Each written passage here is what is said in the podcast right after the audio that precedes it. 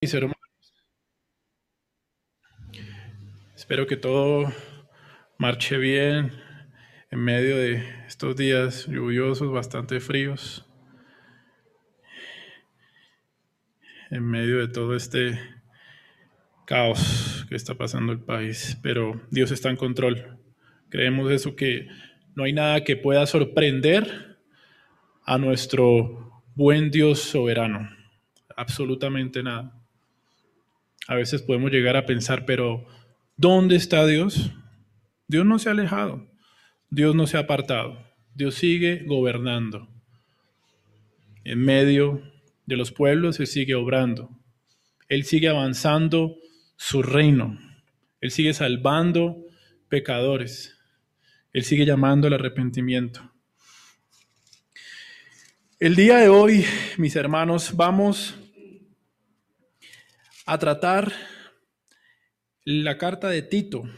Quiero que me acompañen allí, por favor. Tito, capítulo 2. Algo de contexto, esta carta fue escrita por el apóstol Pablo en Asia, probablemente en Éfeso, entre el primero y segundo de sus encarcelamientos en Roma. Puede ser en su cuarto viaje misionero y fue escrita en el mismo periodo en que se escribió Primera Timoteo en el año 64, 66 después de Cristo. Realmente es una carta bastante importante para una iglesia naciente que se está organizando en la isla de Creta, que estaba pasando por diversas dificultades, temas doctrinales de base que había que aclarar. Tito estaba encomendado por Pablo precisamente también para tratar estos temas, para establecer ancianos y para instruir a la iglesia para que viviera de una manera correcta conforme a la instrucción bíblica. El apóstol Pablo conocía este lugar y había comisionado a Tito para que corrigiera esas cosas que estaban deficientes. Y precisamente la preocupación de Pablo en esta carta es que se mantenga la sana doctrina. Él ha pasado por diversos encarcelamientos, está alejado de sus hermanos, él quisiera estar allí. Y esa es su preocupación, que la doctrina se mantenga.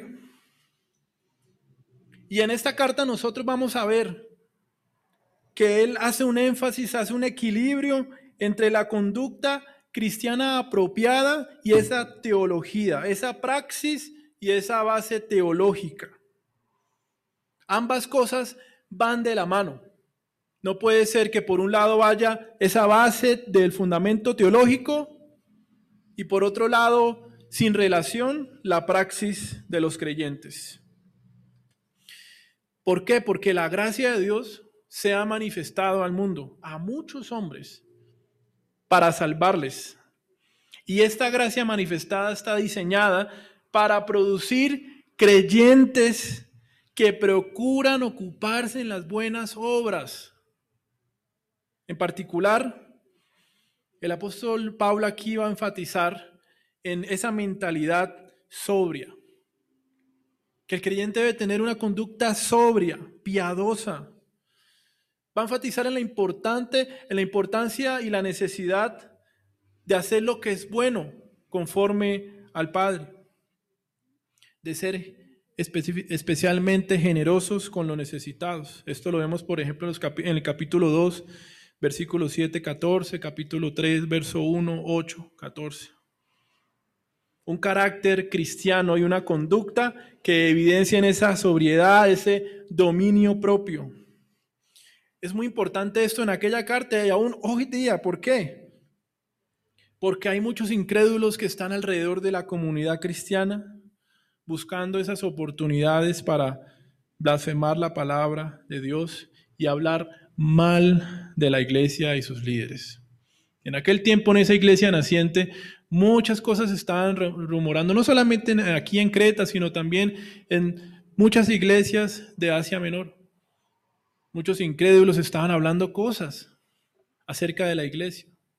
Es que ellos se reúnen, hacen unos sacrificios extraños, hacen unos espectáculos, se emborrachan. cosas que no eran ciertas. Por eso era tan importante mantener ese testimonio, guardar la doctrina, la vivencia, la praxis. Nosotros aquí en el capítulo 2, desde el versículo 1, vamos a mirar que Pablo habla de la manera como deben de vivir los ancianos, las mujeres adultas, cómo deben de vivir los jóvenes en medio del tiempo malo y cómo aún deben de comportarse los siervos con sus amos. He titulado este mensaje Viviendo en la gracia manifestada. Viviendo en la gracia manifestada. Y si usted se pone a mirar aquí los versículos 1 en adelante, nos van a mostrar precisamente esa practicidad del Evangelio.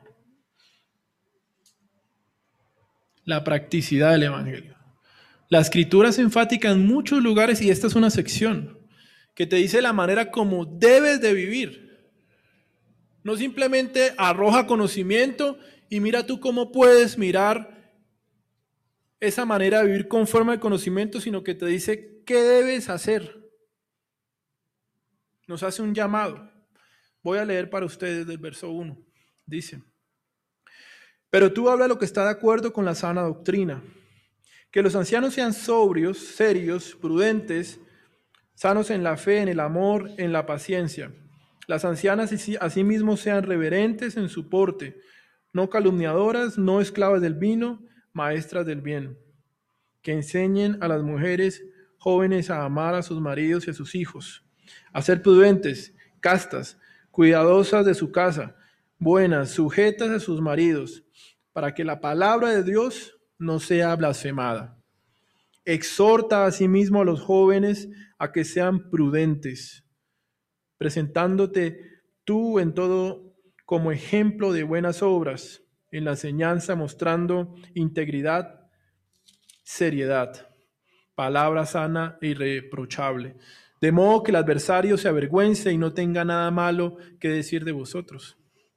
Exhorta a los siervos a que se sujeten a sus amos, que mm, agraden en todo, que no sean respondones, no defraudando, sino mostrándose fieles en todo para que en todo adornen la doctrina de Dios nuestro Salvador. Y aquí viene la sección que vamos a tratar el día de hoy, verso 11 al 14.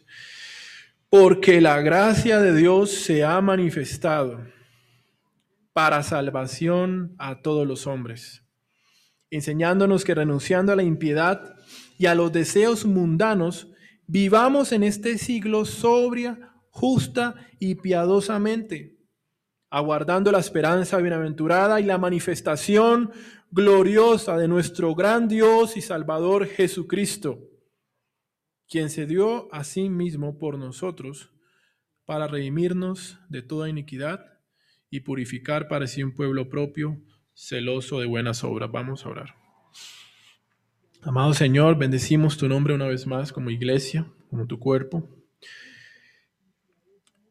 Te damos gracias por estas sagradas escrituras, que es tu palabra para tu iglesia. Gracias porque tú la has guardado. En medio de todos los tiempos, tú has preservado tu ley, Señor, y lo seguirás haciendo. Nosotros como iglesia respondemos a tu enseñanza y a tu llamado, a tu exhortación, a tu instrucción, Señor. Permite, por favor, que nuestra mente, nuestro corazón atiendan a tus palabras, atiendan a tu enseñanza y podamos ser transformados conforme a la misma, a imagen de Cristo Jesús. Gracias, Señor. Oramos en tu santo nombre. Amén. Entonces, para arrancar este mensaje, vamos a ver ese, ese, ese fundamento, esa base teológica del cual se van a desprender esa praxis cristiana. ¿Cuál es la base? Versículo 11. Que se ha manifestado la gracia de Dios. Se ha manifestado a los hombres la gracia de Dios. A muchos hombres se ha mostrado la gracia. Ese es nuestro primer punto. Nuestro segundo punto es que lo que enseña la gracia de Dios enseña dos cosas. Que renunciando a la impiedad y a los deseos mundanos, ahora vivamos de una manera distinta. Ahora vivamos de una manera sobria, de una manera justa y piadosa, conforme a esa gracia que precisamente se ha mostrado. Y finalmente, vamos a ver lo que nos debe motivar para vivir en la gracia de Dios. Versículo 13 al 14. Básicamente dos cosas. La segunda venida de nuestro Señor Jesucristo y su obra. Que Él se ha entregado, ha dado todo de sí para purificar un pueblo. Él ya ha hecho la obra. Una obra completa, eficaz Vamos a arrancar de esta manera entonces con el verso 11, dice la escritura, porque la gracia de Dios se ha manifestado para salvación a todos los hombres. Un atributo increíble del Señor, sin el cual no pudiéramos nosotros sostenernos, la gracia. Dios es gracia. Dios es un Dios de gracia, es el Dios de gracia. Es uno de sus atributos que brillan en todo momento en el relato bíblico. Desde el huerto del Edén, al cubrir con pieles a Adán y Eva, luego de haber pecado. Ellos recibieron eso que no merecían. Ellos merecían en aquel momento el olvido total y eterno del Creador de los Espíritus, pero recibieron gracia. Recibieron todo lo contrario a lo que merecían. Nosotros hemos recibido algo que no merecíamos por nuestras propias obras. Esa es la gracia. Recibir lo contrario a lo que yo merezco. Algo que yo no puedo ganar. Algo que yo no puedo contribuir para adquirirlo. Leíamos ahorita parte del relato de la vida del apóstol Pablo. Él recibió gracia. Él solamente estaba haciendo obras de injusticia, nada más y nada menos que persiguiendo a la iglesia de Cristo, apoyando la muerte de creyentes. Y entonces la gracia de Dios aparece frente a él y cambia su corazón. Él no merecía esto. Seguramente en aquel tiempo no pudo haber hablado con algunos creyentes acerca de toda esta situación que están viviendo realmente tensa, que te están persiguiendo para matarte. Tal vez nosotros en aquel tiempo podíamos haber escuchado opiniones como ojalá caiga, caiga el juicio sobre Saulo, de personas quizá en su desespero buscando justicia, que el fuego cayera. Y qué gran impacto cuando se enteran que ahora tal perseguidor va a ser uno perseguido más junto a ellos. Esto es gracia. Una gracia que transforma y ahora le hace un llamamiento a una vida distinta. Y fue lo que ocurrió precisamente con Pablo. Y es lo que ha ocurrido con muchos de nosotros. Él nos ha tratado de la mejor manera. El Dios Trino nos ha tratado de la mejor manera, aun cuando nosotros llegamos a pensar que Dios se ha olvidado de nosotros, aún Él nos ha tratado de la mejor manera. Es una gracia que se ha manifestado ayer, que hoy se manifiesta y se seguirá manifestando mañana. Ese es un atributo de Dios que es infinito, eterno. No ha tenido un inicio y tampoco tendrá un fin, solo que ésta se ha manifestado a los hombres en un tiempo determinado y en ese texto se nos habla de gracia manifestada con el propósito de qué? De salvar. Para salvación a todos los hombres. Esta gracia se ha manifestado en la persona y obra de Jesucristo. Es el medio que el Padre ha determinado para la salvación de los hombres. Y es importante dejar claro esto en un mundo que levanta falsos dioses. La gracia para salvación se ha manifestado solamente a través de Jesucristo, a través del Cordero. No se ha manifestado a través de Buda, de Vishnu, no, de Cristo Jesús. No hay más opciones. Si el ser humano quiere conocer la gracia, lo que es la gracia salvífica, debe ver a Cristo, debe ver la cruz. La gracia de Dios para salvación entonces no es un concepto relativo que pueda ser interpretado de muchas maneras y que dé la libertad para que el mundo le imponga sus pensamientos abstractos. No, es claro, es Cristo Jesús. No merecíamos tal manifestación del verbo de vida, pero Él ha venido para salvar. Muchos en la primera venida del Señor Jesucristo estaban esperando que ya ocurriera el juicio. Ya esto se acabó. No va más. Pero se encuentran que el Cordero viene con misericordia a mostrar gracia, a salvar a hombres pecadores. Esto fue un fuerte impacto también. Nadie merecía esta manifestación para traer salvación, no solamente al pueblo judío, sino también a gentiles, a hombres de toda raza, de toda región, de toda lengua. El Cordero se ha manifestado para salvar y vendrá en una segunda ocasión a recoger a su pueblo, a impartir totalmente esa justicia sobre los perversos. Y ya no habrá más tiempo. Ya él habrá hecho el llamado al arrepentimiento. ¿Cuál es el propósito de esta manifestación entonces? Mejorar nuestra vida. La gracia salvadora del Señor se ha manifestado para mejorar nuestra situación económica, para darnos empleo, para darnos salud, Creo que sería reducir lo que implica la gracia de Dios solamente a estas cosas que son pasajeras. No podemos reducir la gracia de Dios solamente en estas cosas, en estar bien. Posiblemente usted en Cristo Jesús vaya a padecer más cosas.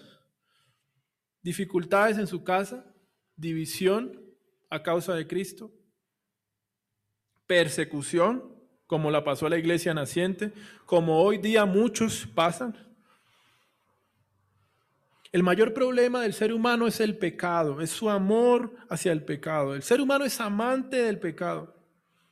El mayor problema que enfrenta la sociedad no son las altas tasas de desempleo, que por cierto estamos en un tiempo con un desempleo altísimo y seguramente mucho más alto que el que muestran las cifras del DANE. Ese no es el mayor problema. El mayor problema no es la falta de salud. El mayor problema no es el COVID. No es lo que algunos llaman como capitalismo salvaje, que está destruyendo a los pueblos. No, ese no es el mayor problema. No es, el mayor problema no es el socialismo, aunque hace muchísimo daño a los pueblos. El mayor problema no es el desamor, a pesar de que muchos se quitan la vida a causa de esto. El mayor problema de todo hombre es el pecado, que es horrendo. Aún aquellos pecadillos blancos que llaman algunos, que a causa de estos pecados que parecen pequeños, muchos descienden al infierno eterno. Entonces, Dios ha dado lo que nosotros no merecíamos, salvación a todos los hombres. No de una manera universal, porque entonces no existiría el infierno. Se refiere más bien a hombres de toda región, de toda raza, edad, sexo, condición social, porque todos son culpables delante de Dios. Y, ese era el afán de Pablo. Él quería atravesar todo el territorio posible para poder llevar esta gracia que se ha manifestado, para poder hablar de esta gracia que se ha manifestado. Porque él creía que no solamente era para el pueblo judío, sino también para gentiles, para todo aquel que Dios atrajere. Esta gracia manifestada enseña varias cosas. Versículo 12 enseñándonos que renunciando a la impiedad y a los deseos mundanos, vivamos en este siglo sobria, justa y piadosamente. La gracia enseña algo. Y Pablo advierte de esto también en otras cartas. ¿No se ha manifestado como una licencia para que usted se entregue al pecado? ¿Para que usted tenga vida libertinas? No tiene nada que ver con la gracia que se ha manifestado en Cristo Jesús. No es un permiso para pecar. Ahora estoy sobre la gracia. ¿Puedo pecar? ¿Puedo hacer esto? ¿Puedo hacer aquello? No, no tiene nada que ver con esto. Y Pablo advierte en varias ocasiones. Eso no es lo que enseña la gracia.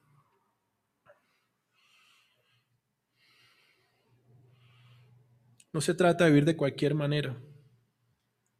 No es una licencia para ceder de manera libre ante la tentación. La gracia salva, no enseña libertinaje. Más bien nos enseña que, habiendo renunciado a la maldad, a la impiedad y a los deseos mundanos, vivamos de una manera distinta, de una manera sobria, de una manera piadosa. Alguna vez alguien dijo que tu vida puede ser la única Biblia que algunas personas puedan leer durante su estancia en este mundo. Y eso lo hace a uno pensar y meditar. Aunque aquí en Colombia, en el contexto en el que estamos, muchos han escuchado acerca de la Biblia. Creo que no, no hay excusa. Muchos han escuchado. Aún usted se encuentra con personas de la calle y terminan sabiendo más escritura que uno. Pero el caso es que el testimonio cristiano es fundamental en el contexto en el que estamos, en el mundo en el que estamos. Cuán horrible es escuchar de personas no cristianas que se acercan a uno en esa relación diaria. Es que hace un tiempo yo tuve un contacto cristiano que resulta que me terminó robando. Resulta que yo le presté una plata y nunca más me pagó y me apagó el celular y cambió de número. Cristiano. No sé si usted le ha pasado ese, tipo de situaciones totalmente desagradables. A mí me ha pasado. ¿Mm? Nada que ver con la gracia que se ha manifestado. Nada que ver con la vida sobria que debemos de llevar. Ya hubo un tiempo en que nosotros viviéramos de manera desenfrenada, sin Dios, sin ley en este mundo. Ahora debemos de renunciar a estas cosas. ¿Por qué seguir ensuciándonos, revolcándonos en el lodo? Debemos de renunciar. Renunciar es rehusarnos a estar de acuerdo con algo, a no estar de acuerdo con alguien.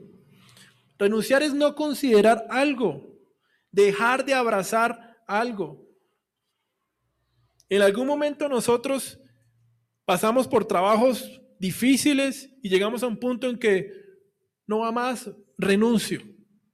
Pasa su carta de renuncia, recibe, su liquidación y no más. Usted renunció, ya no se va a desvelar por las tareas cotidianas de su, de su empresa, de su trabajo, seguramente va a perder el contacto de algunos compañeros de la empresa donde usted trabajaba, renunció y ahora está en un camino distinto. La escritura nos llama a eso respecto a la impiedad y los deseos mundanos. Renunciar. Ya pasaste, ya sabes qué es eso. No es de volver atrás ni considerarlo. No debe ser más colega del pecado amante del pecado. No debes de seguir abrazando más el pecado. Renunciando a la impiedad y a los deseos mundanos, dice el verso 12. A la impiedad, a seguir fabricando ídolos en tu mente. Como decía Juan Calvino, que el corazón es una fábrica constante de ídolos. Todos los días está fabricando ídolos ídolo de la estabilidad. Yo vivo para ser una persona estable, o del éxito personal, o el reconocimiento, o el respeto, la aceptación, o aún de la desesperanza. Es que no hay esperanza en este mundo. viven de manera desafortunadas. Renunciar a la impiedad, hermanos, es tomar la decisión diaria de acabar con aquello que es desagradable ante Dios. Es algo diario, ¿no? No se trata del día en que nosotros creímos en Cristo y ya. Es algo constante, renunciando una y otra vez. Alguien también dijo lo siguiente, nadie duerme en su camino al cielo.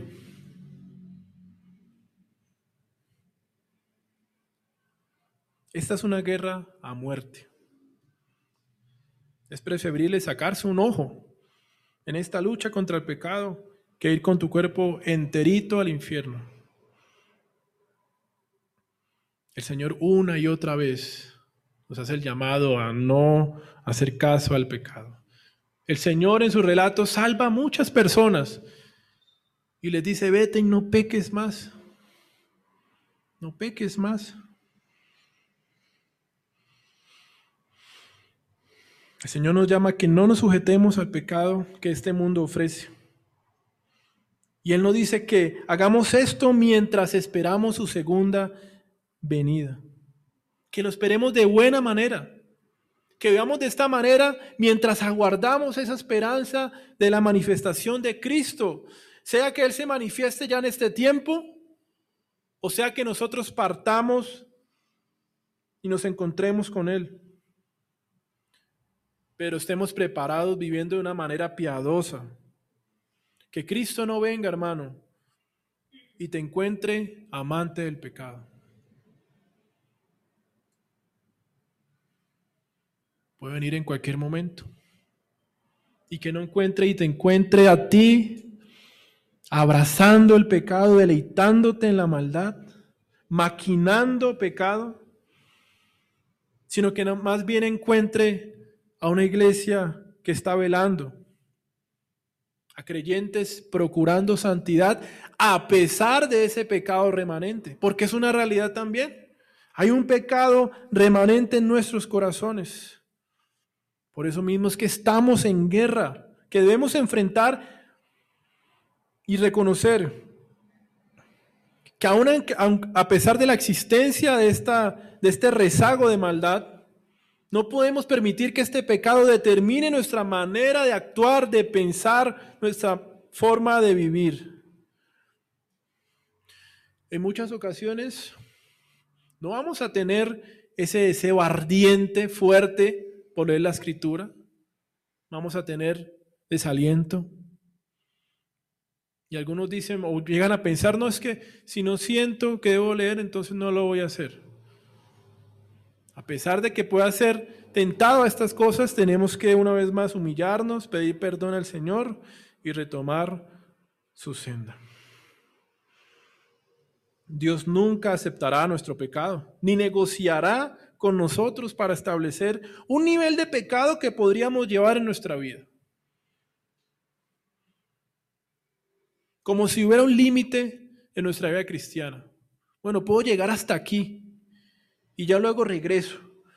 Así una vez más, no. Enseñándonos que renunciando a los deseos mundanos, según el uso bíblico de esta palabra, los deseos mundanos o pecaminosos incluyen lo siguiente, deseo sexual desordenado, alcoholismo, el deseo excesivo de posesiones materiales, la agresividad, el carácter rencilloso, vanidoso, ese deseo de dominar.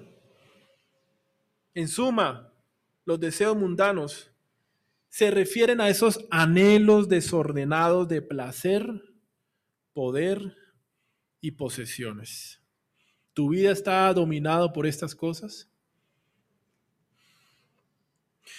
Primera Juan 2.16 dice, porque todo lo que hay en el mundo, los deseos de la carne, los deseos de los ojos y la vanagloria de la vida, no proviene del Padre, sino del mundo. El mundo nos ofrece, nos ofrece todas estas cosas. Deseos sexuales desordenados, consumismo desenfrenado para ahogar las penas. Los medios de comunicación nos bombardean con estas visiones de lo que supuestamente es la vida. Debes consumir esto. Si tu pareja no te hace feliz, entonces déjalo. debes de tener empatía, debes de empoderarte, debes de, de construir lo que eres para realmente llegar a saber quién eres tú. Pensamientos insensatos que solamente llevan a la desgracia. Esto es lo que el mundo ofrece.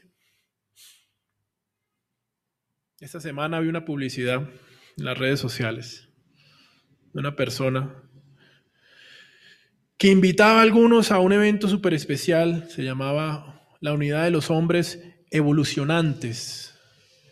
Hacía invitación a hombres para que realmente encontraran esa identidad, esa aceptación. Y yo conocí a esta persona y conocía su contexto y sabía muy bien lo que iba a ocurrir allí. Iban a llevar a un brujo, a un líder de la nueva era, a hacer diferentes ritos, cánticos, a ponerlos a llorar. Y al final de cuentas estas personas iban a salir igual de miserables, pero con menos dinero en sus bolsillos. Muchos están en ese camino. Debo de destruir todo lo que he hecho durante los años para realmente saber quién soy. Personas a nuestro alrededor están en ese camino, obedeciendo a esos deseos mundanos, entregándose a los deseos de la carne. Es que estoy cansado de luchar, voy a entregarme al pecado. El Señor nos guarde de estas cosas, a estos deseos pecaminosos que quieren levantarse. Y esta es la lucha en la que nosotros estamos. La senda es estrecha, tiene un precio, y es perder nuestra vida en este mundo. Pero en medio de esta lucha tenemos la esperanza de que podemos refugiarnos en Cristo Jesús. No estamos solos ante este grande llamado.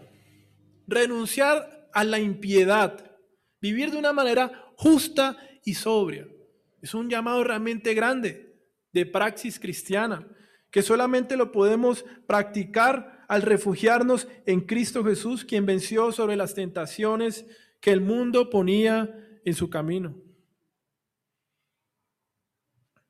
Así que, de paso, si usted está en esa lucha y ha perdido las fuerzas, busque al Señor Jesucristo.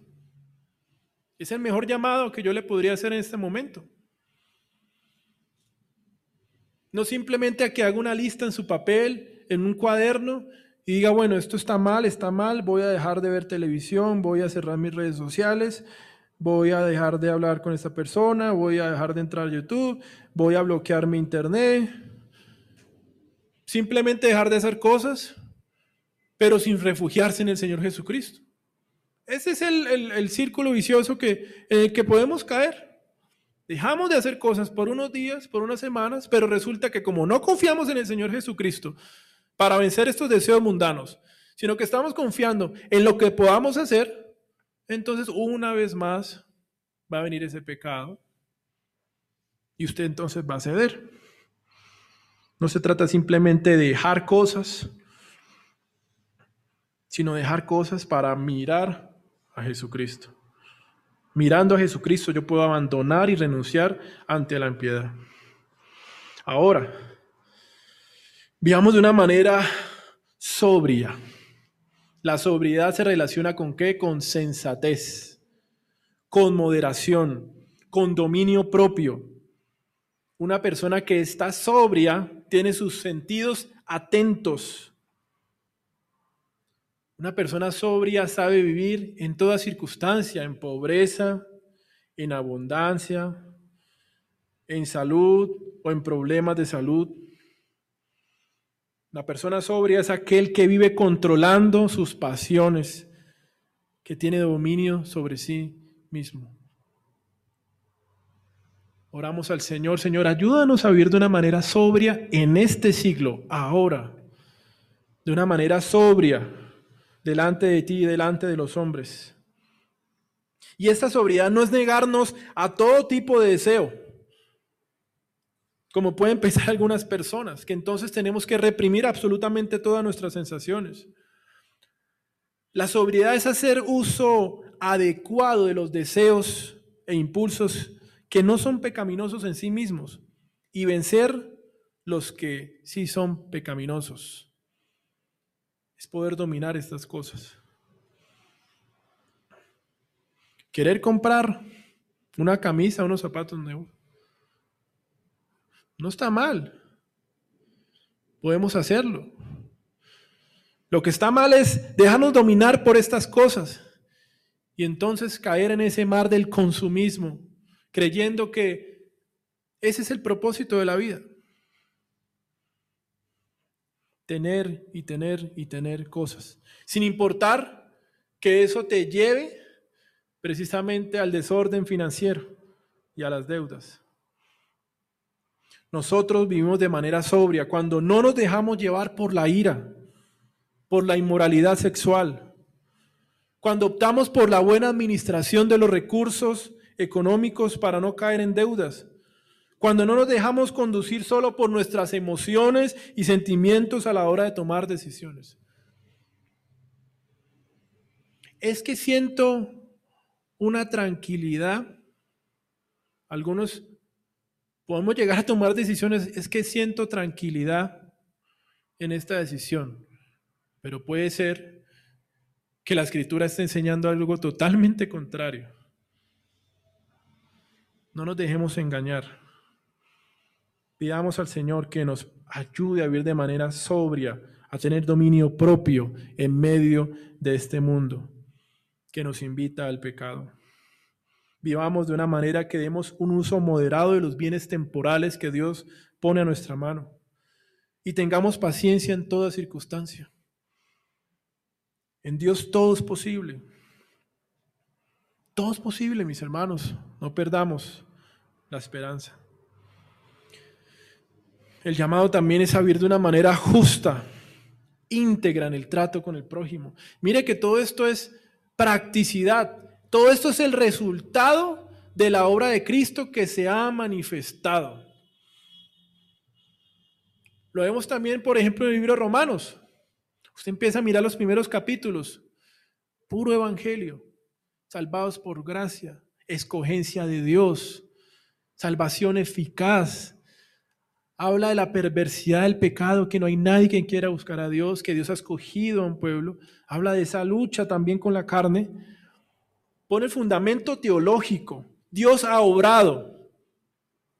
Y ya luego, capítulos adelante, 11 en adelante, empieza a hablar también de esa vida cristiana. Bueno, Dios ha hecho esto. Dios se ha dado a sí mismo, a Jesucristo. Ahora, como consecuencia, debería de ocurrir estas cosas. Tú deberías de procurar estas cosas. Si crees que Cristo se ha manifestado en tu vida y realmente tienes un corazón nuevo. Esto no se trata simplemente de obras y obras sin fe. Todo esto implica fe en el Señor Jesucristo porque si no entonces serían obras muertas, legalismo, sin ningún tipo de fruto. Vivir de una manera justa. Vivimos en una sociedad donde el hombre está buscando justicia más que nunca. Clamamos por la justicia en las calles. Se hacen diversas marchas pidiendo justicia, esperando que el Estado sea el que imparta justicia olvidándose que tú debes de procurar esa justicia con tu prójimo, vivir de manera íntegra. Muchos salen a pedir, a exigir que el Estado trate a los ciudadanos de forma justa. Somos el país de las protestas. Pero este pueblo es tan duro de corazón que clama por justicia al sujeto equivocado, a un órgano totalmente corrupto e injusto. No buscan a Dios, y no claman a Él por justicia, sino que quiere que otro hombre corrupto, disfrazado de bondad, sea quien haga justicia. Es que yo voy a esperar a que el Estado sea el que tenga misericordia de los necesitados. Yo voy a esperar a que sea el Estado el que ayude y haga las cosas. Y yo voy a quedarme esperando a la mano bondadosa de este Estado. El Señor nos llama a justicia. Vive de manera justa.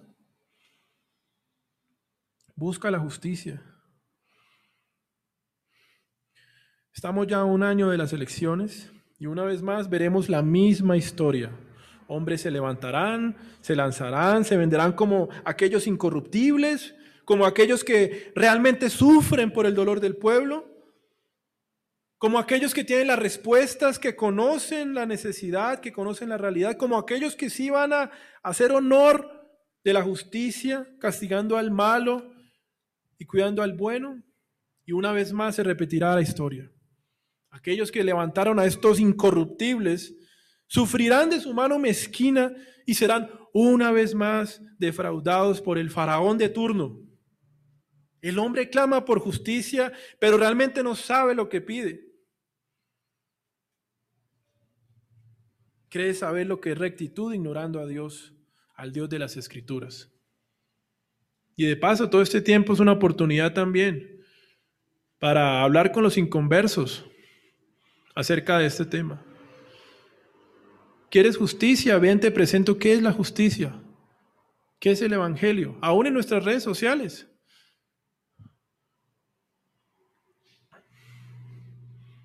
¿Qué es la justicia? Renunciando a los deseos mundanos, la gracia nos enseña a vivir de manera justa, honrada en medio de los hombres. Vivamos de tal manera que trabajemos de manera justa, que velemos por el bien del otro, dice 1 Corintios 10, 24. Ninguno busque su propio bien, sino el del otro. Negación propia, mis hermanos. En su trabajo, trabaje de manera justa sin engañar, sin perder el tiempo. Responda con sus deberes diarios como para el Señor. Que si saben que usted es cristiano en la oficina, en el trabajo, en su universidad, puedan decir, esta es una persona coherente con lo que está predicando con su boca.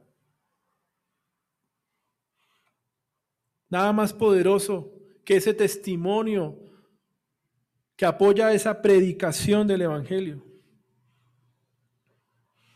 Trabaje diariamente como para el Señor. Trabaje con ánimo para Él. Si usted es vendedor, hágalo de la mejor manera. No defraude. No ofrezca algo que es falso. Si tiene una empresa o quiere tenerla, piense en pagar justamente a sus empleados. No retrase de manera deliberada el pago. Busquemos la justicia del Señor y meditemos y oremos a Él. Bueno, Señor, ¿cómo yo puedo también vivir de esa manera justa conforme a la gracia que tú me has manifestado? ¿Cómo yo puedo vivir de una buena manera delante de los hombres? Vivamos de una manera piadosa. La piedad hace alusión precisamente al temor a Dios, a la obediencia a sus mandamientos. Primera Timoteo 6.3 nos dice, la doctrina que es conforme a la piedad todo esto nos indica que la piedad es la doctrina puesta en acción. La doctrina vivida y practicada. No podemos confundir simplemente, ese hombre sabe mucho de teología. Mira cómo gana debates. Qué hombre piadoso. Sí, tiene un conocimiento grande. Excelente, muy bueno. Pero la piedad es esa praxis, tener ese fundamento de la sana doctrina y practicarla, ponerla en acción. Una vez más también hemos visto en los medios como referentes de la iglesia cristiana, algunos defensores de la fe por décadas, mueren y resulta que se destapan ollas podridas. Eran personas piadosas, personas amantes del pecado, en su privacidad, pretendiendo engañar a los hombres, pero nunca a Dios. Con todo el conocimiento puro y correcto en su mente, pero un corazón retorcido. El Señor nos guarde de estas cosas y nos ayuda a, a vivir de manera piadosa, temerosa delante de Él. Y esta piedad va a ocasionar precisamente esa persecución. Si obedecemos a Cristo, tenemos como resultado la persecución. Es algo inmediato. Y quizá muchos nos ocurrió en algún momento cuando aceptamos a Cristo, cuando recibimos su evangelio. Rechazo de amistades, de personas que están a tu alrededor.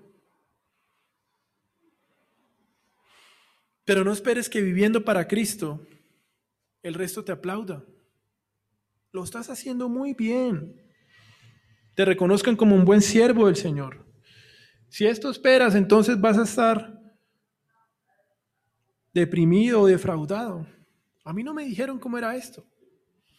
El cristianismo es rechazo al mundo, implica persecución en diferentes grados.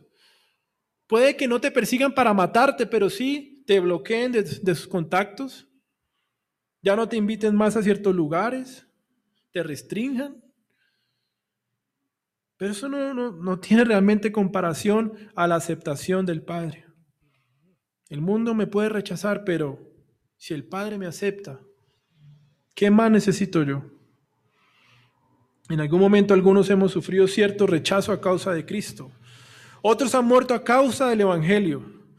Pero mayor es el galardón junto con nuestro Rey en la eternidad. Segunda Timoteo 3:12, todos los que quieren vivir piadosamente en Cristo Jesús padecerán persecución. Los que quieren, los que tienen como meta vivir piadosamente, pues esto es lo que les espera, persecución. No le espera que las redes sociales lo aplaudan. Muy bueno, gracias, excelente. Seguramente que lo veten, que lo rechacen, que hablen de usted, que le cierren la cuenta, que muchas cosas pasan.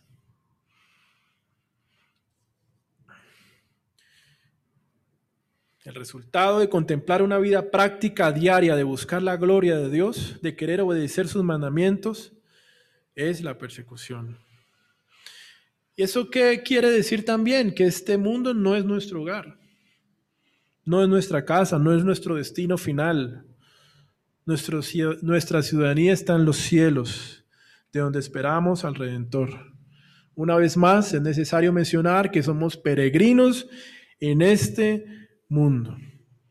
Somos peregrinos en una tierra ajena que pasará. Muchas preguntas. ¿Anhelas una vida piadosa? ¿Seguirás la piedad a pesar de que te traiga problemas?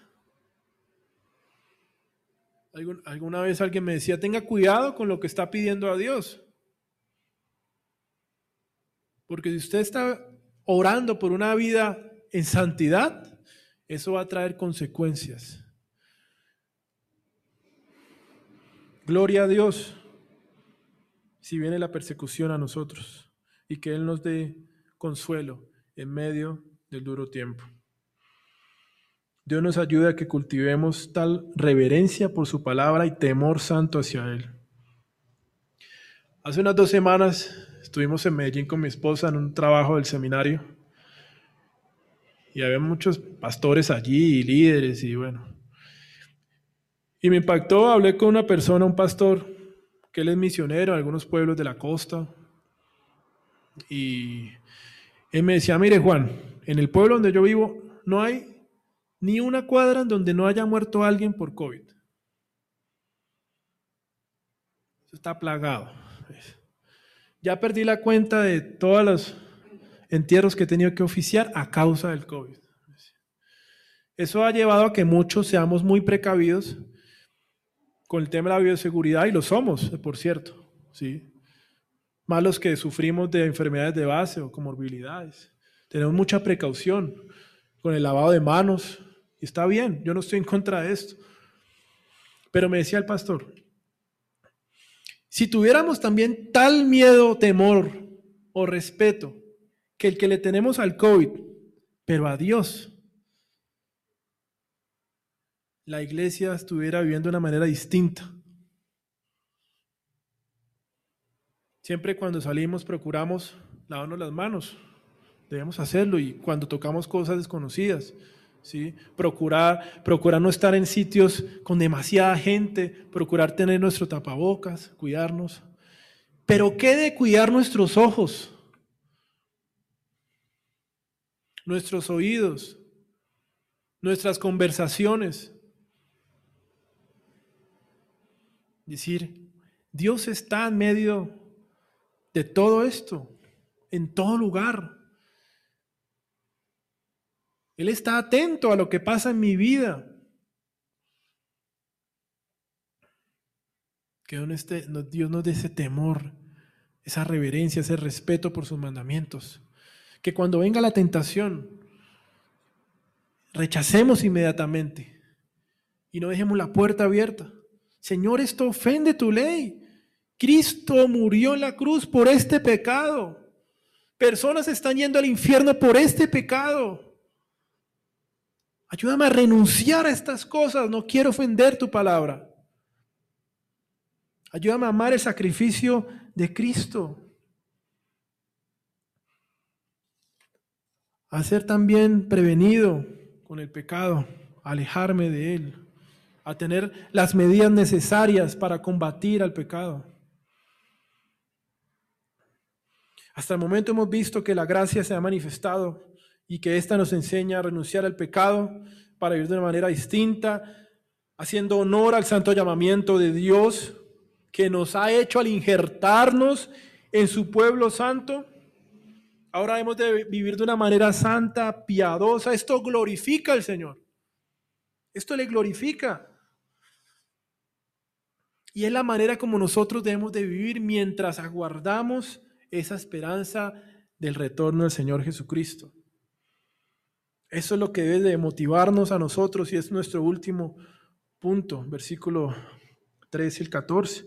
Aguardando la esperanza bienaventurada y la manifestación gloriosa de nuestro gran Dios y Salvador, Jesucristo. Muy buena referencia. Gran Dios y Salvador Jesucristo. Una evidencia más de la divinidad del Señor Jesús. Gran Dios y Salvador Jesucristo. Nuestra motivación para procurar vivir en esta gracia que se ha manifestado es el aguardar, esperar, velar, la segunda venida de nuestro Señor Jesucristo. Una de las motivaciones que debemos de tener es su segunda venida y lo que Él ya ha hecho, su obra redentora. Esto es lo que nos alienta para seguir viviendo. Cristo vendrá por segunda vez. De nuevo se manifestará físicamente, muchos lo verán. Vendrá con toda su gloria. El león de la tribu de Judá en todo poder, majestad y esplendor. Vendrá por su pueblo. Esta es la esperanza y fue la esperanza de millones de creyentes en esta iglesia naciente. Por eso vivían como vivían, porque realmente creían que su Dios era real, que trascendía todas las cosas, que era fuego consumidor, que haría justicia con el perverso. ¿No es esto consuelo para ti? Que se manifestará nuestro ayudador, nuestro protector, que cumple su palabra. Esta es nuestra esperanza, nuestra fe. Este era el secreto de los apóstoles para vivir de una manera santa, para negarse al pecado, para luchar contra el pecado para clamar a Dios. Esta era la clave de la iglesia naciente para perseverar. Ellos eran grandes teólogos. No tenían grandes bibliotecas o recursos virtuales como hoy día nosotros tenemos, que solamente a un clic pueden encontrar centenares de comentarios bíblicos. No tenían grandes bibliotecas, pero tenían sus ojos puestos en la manifestación de su Señor, el puro evangelio. Cristo ha muerto por mí, se manifestará por segunda ocasión. El contexto de la iglesia naciente era realmente complicado y tenso. No simplemente habían problemas de falta de empleo, porque sí lo sabían en aquel momento. Y en algún momento también el pastor lo mencionaba aquí en enseñanzas. Era realmente difícil. Si tú no creías en los dioses de, los pueblos, te sacaban de su, de su gremio laboral. No podías comerciar en algunos lugares. Realmente eso era algo tenso, pero no, esto no era el problema. La persecución era algo diario. Para muchos creyentes en Roma, por ejemplo, habían dos opciones. O te ponían una estaca como una antorcha en las noches, o te mandaban al Coliseo a ser devorado por las fieras. Esto realmente era algo que podría preocupar a muchos. En cualquier momento pueden llegar a mi casa y me pueden sacar, me pueden quemar vivo para alumbrar la ciudad o me pueden lanzar a los leones. Increíble, un momento complicado que muchos llegaron a pasar. Aguardando el momento en que serían llevados con su familia a enfrentar las bestias sedientas de sangre en el Coliseo, en donde serían devorados en medio de cientos de ojos sedientos de espectáculo. Ahora teniendo esta escena en mente, ¿qué motivaba a estos creyentes para tener vidas piadosas? para tener vidas sobrias, amorosas en medio de esta incertidumbre, en medio de este sufrimiento, de esta humillación, de esta agonía. ¿Qué los motivaba? ¿Cuál era el secreto? No hemos pasado por tal situación tensa, mis hermanos. Mis hermanos, no hemos pasado por esta situación. Y no sé si lo lleguemos a pasar. ¿Será que la motivación de estas personas eran económica? Para nada.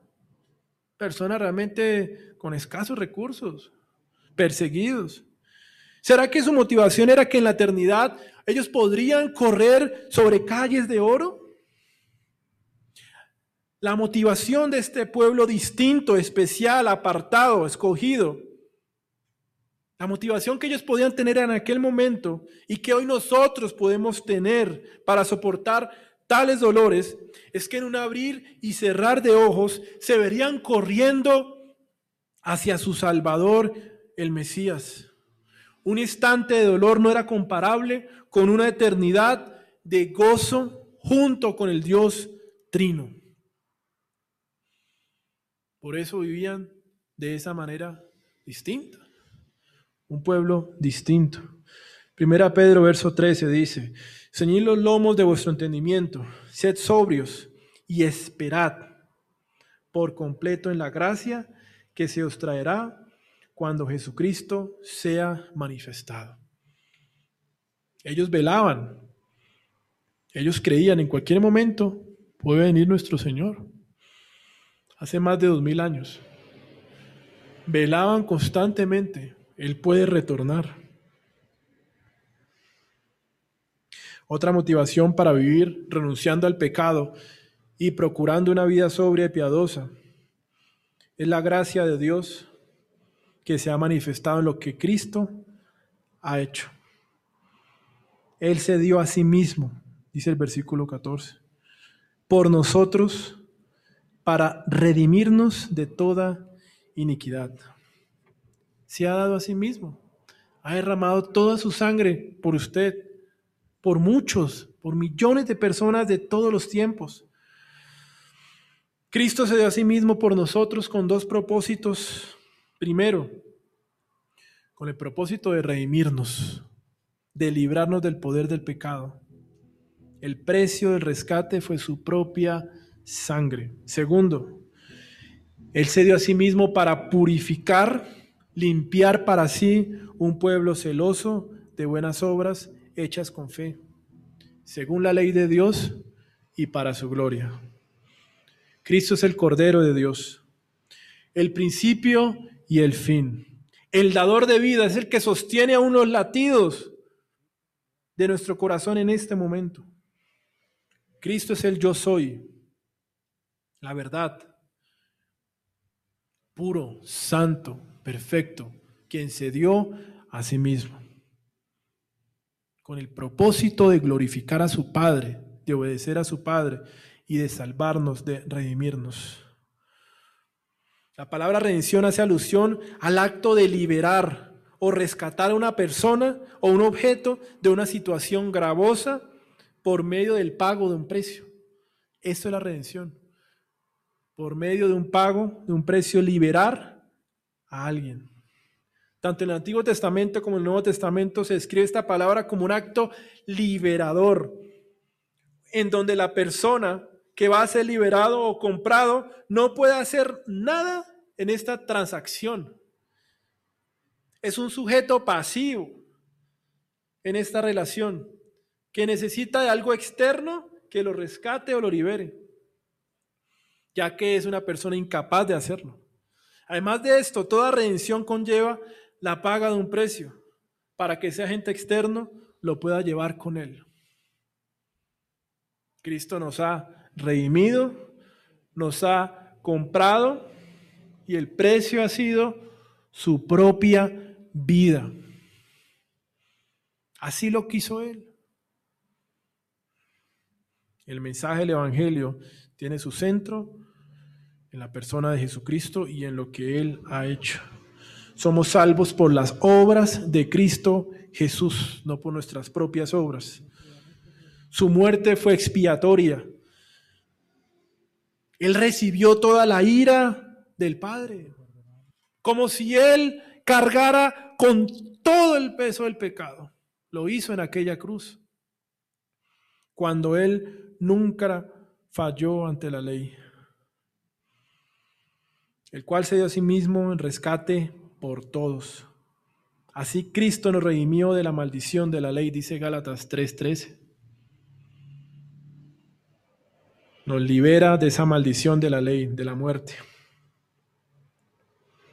Nos ha liberado de las garras del pecado, de la culpa, de la condenación eterna, del poder dominante del pecado. Ya no somos culpables delante del juez justo. Ya Cristo ha pagado nuestra cuenta. No pudimos hacer absolutamente nada. ¿Qué podíamos nosotros presentar para ser objetos de esa salvación? Solo pecado. Solo pecado. En el tiempo antiguo, cuando se presentaba todo este tema de la esclavitud, en esta compra y venta de esclavos. Iban a comprar esclavos y ¿qué miraban? Su cuerpo, que fuera fuerte, que pudiera aguantar, aunque tuviera buena dentadura, que cumpliera ciertas características. Porque iba a ser una persona que iba a trabajar todo el día. Nosotros, ¿qué pudimos haber presentado en esta transacción para ser dignos? ¿Será que éramos mejor que nuestro vecino? ¿Más inteligentes? ¿Más estudiados? ¿Más atractivos? Seguramente no. Son los misterios de la voluntad de Dios para salvar. ¿Cómo me ha llamado a mí a ser parte de un pueblo que yo no, yo no merezco? ¿Cómo es posible que Él se haya dado por mí, un hombre pecador, que lucha por el pecado constantemente, Cristo ha pagado nuestra cuenta y su propia sangre fue el rescate. Por eso de paso, para aquellas personas que a veces son tentadas, es que mi vida no vale nada. Y si está aquí en la iglesia, su vida costó la sangre del Hijo unigénito de Dios Solamente eso. Así que su vida sí vale la sangre del Hijo de Dios. Éramos nosotros perdidos y Dios nos ha encontrado y nos ha purificado. Con su entrega Él nos purificó. Éramos sucios, inmundos y su sangre nos ha limpiado nos ha purificado de la maldad, para que nosotros seamos un pueblo celosos de buenas obras. Si ve que el camino cristiano, la santidad, no implica solamente dejar de hacer cosas pecaminosas, no se trata simplemente de eso.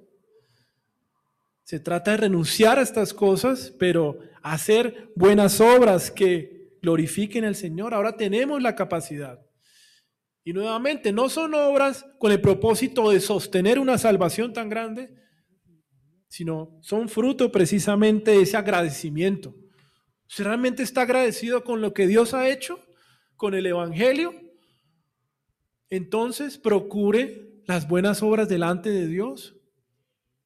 Celoso de buenas obras, de decir no más al pecado, no más con la injusticia, no más con el aborto, no más con la mentira, no más con el adulterio, no más con la fornicación, no más con la trampa.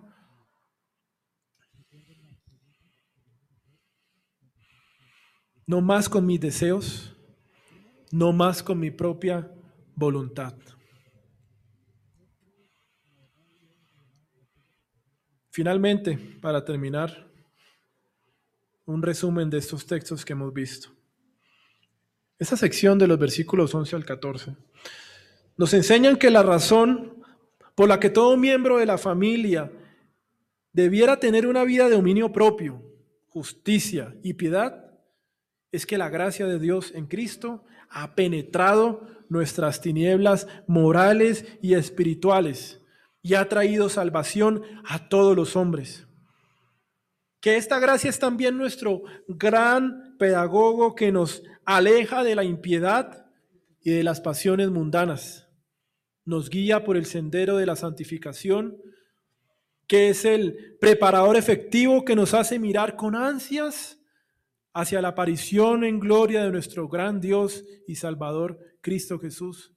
Y finalmente, que es el purificador total, de modo que redimidos de toda desobediencia a la ley de Dios, pasamos a ser el particular tesoro de Cristo, llenos de celo por las obras que son excelentes.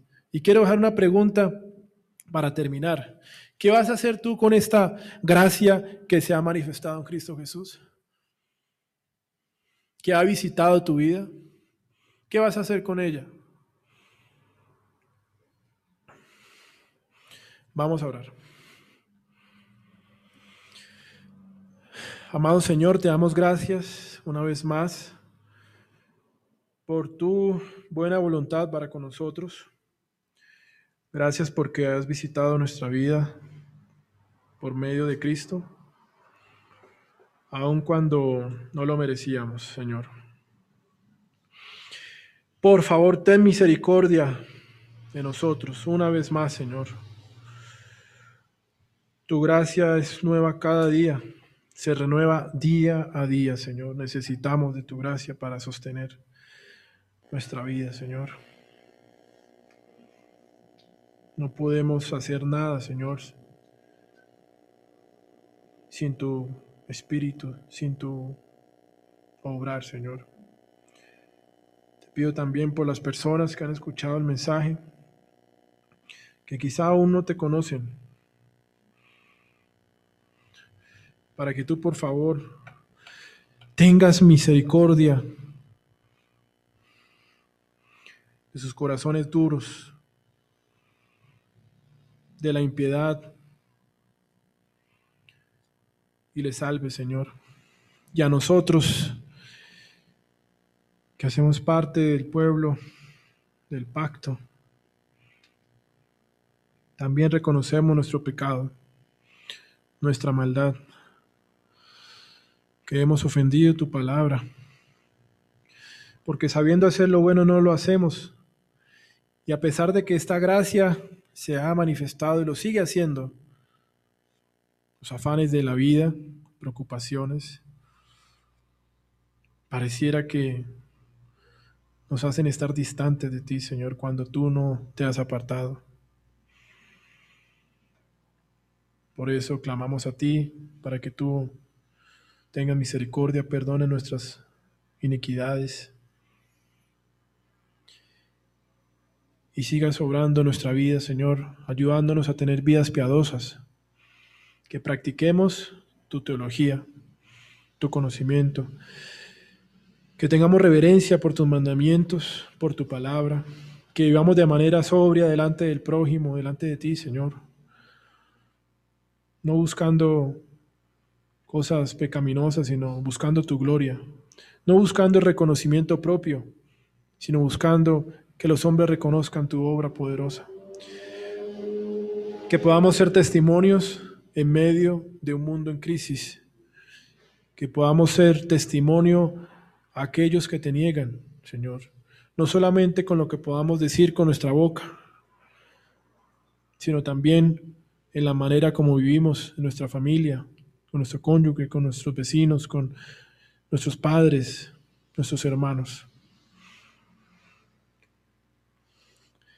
Te damos gracias, Señor, por tu buena palabra que nos consuela y nos anima, Señor. Oramos en Cristo Jesús. Amén.